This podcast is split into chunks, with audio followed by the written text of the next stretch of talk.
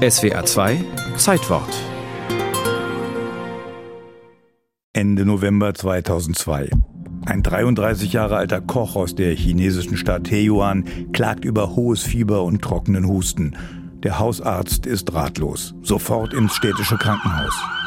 Der Mann infiziert den Fahrer des Krankenwagens und acht Klinikangestellte. Sein Zustand verschlechtert sich, die Ärzte sind alarmiert. Es ist wie in einem Hollywood-Film. Hi Billy, was gibt's? Sieht nach Stufe 4 aus, Sam. Wie viele Tote? Die Einschätzung der Mediziner, wir haben es mit einer völlig neuartigen und gefährlichen Krankheit zu tun. Was könnte es sein? Ist zu früh, um was zu sagen. Die Weltgesundheitsorganisation stellt ein Team auf.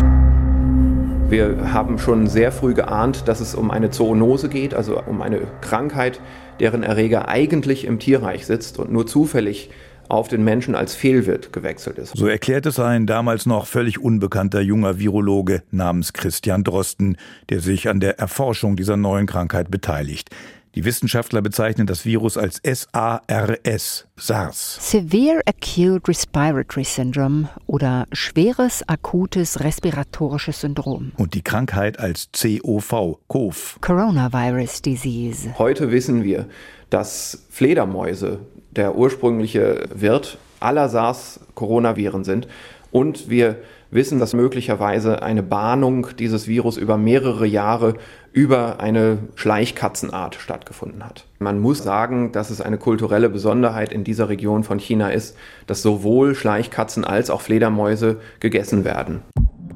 Das alles ist damals, als die Ärzte ratlos den 33 Jahre alten Koch behandeln, noch unbekannt.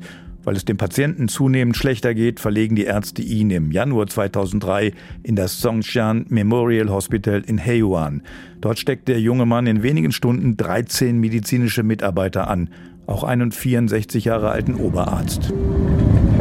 Dieser Mann heißt Liu Yanlun. Er wird in die Virologiegeschichte eingehen. Das ist der Patient 1 des internationalen Ausbruchs. Der 64-Jährige reist am 21. Februar 2003 nach Hongkong. Er ist zu einer Hochzeit eingeladen. Bereits seit einigen Tagen leidet Liu Yanlun unter Erkältungssymptomen. Dieser Patient hat SARS dann in ein Hotel in Hongkong gebracht und dort sehr viele andere Menschen angesteckt. So werden es die Virologen später ermitteln, detailgenau, wie Detektive. Sie bekommen heraus, dass der Arzt im neunten Stock des Hotels Quartier bezieht, in Zimmer Nummer 911. Und dass er innerhalb von 24 Stunden zwölf Hotelgäste mit dem neuen Virus infiziert.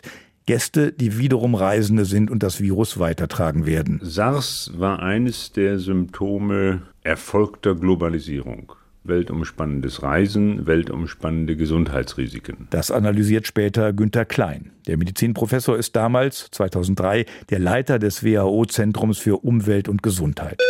Liu Yanlun, der Oberarzt, wird ins Hongkonger Kwong Wa Hospital eingeliefert. Sein Zustand hat sich innerhalb weniger Stunden dramatisch verschlechtert.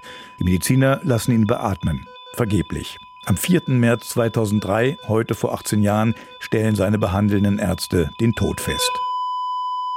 Liu Yanlun ist der erste Corona-Tote.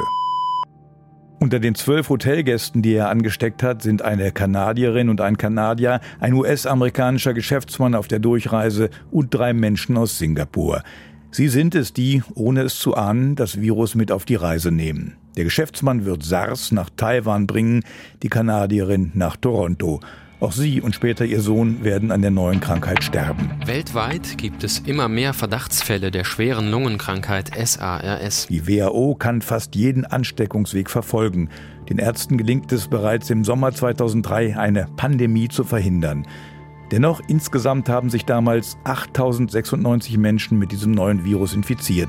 774 sind gestorben.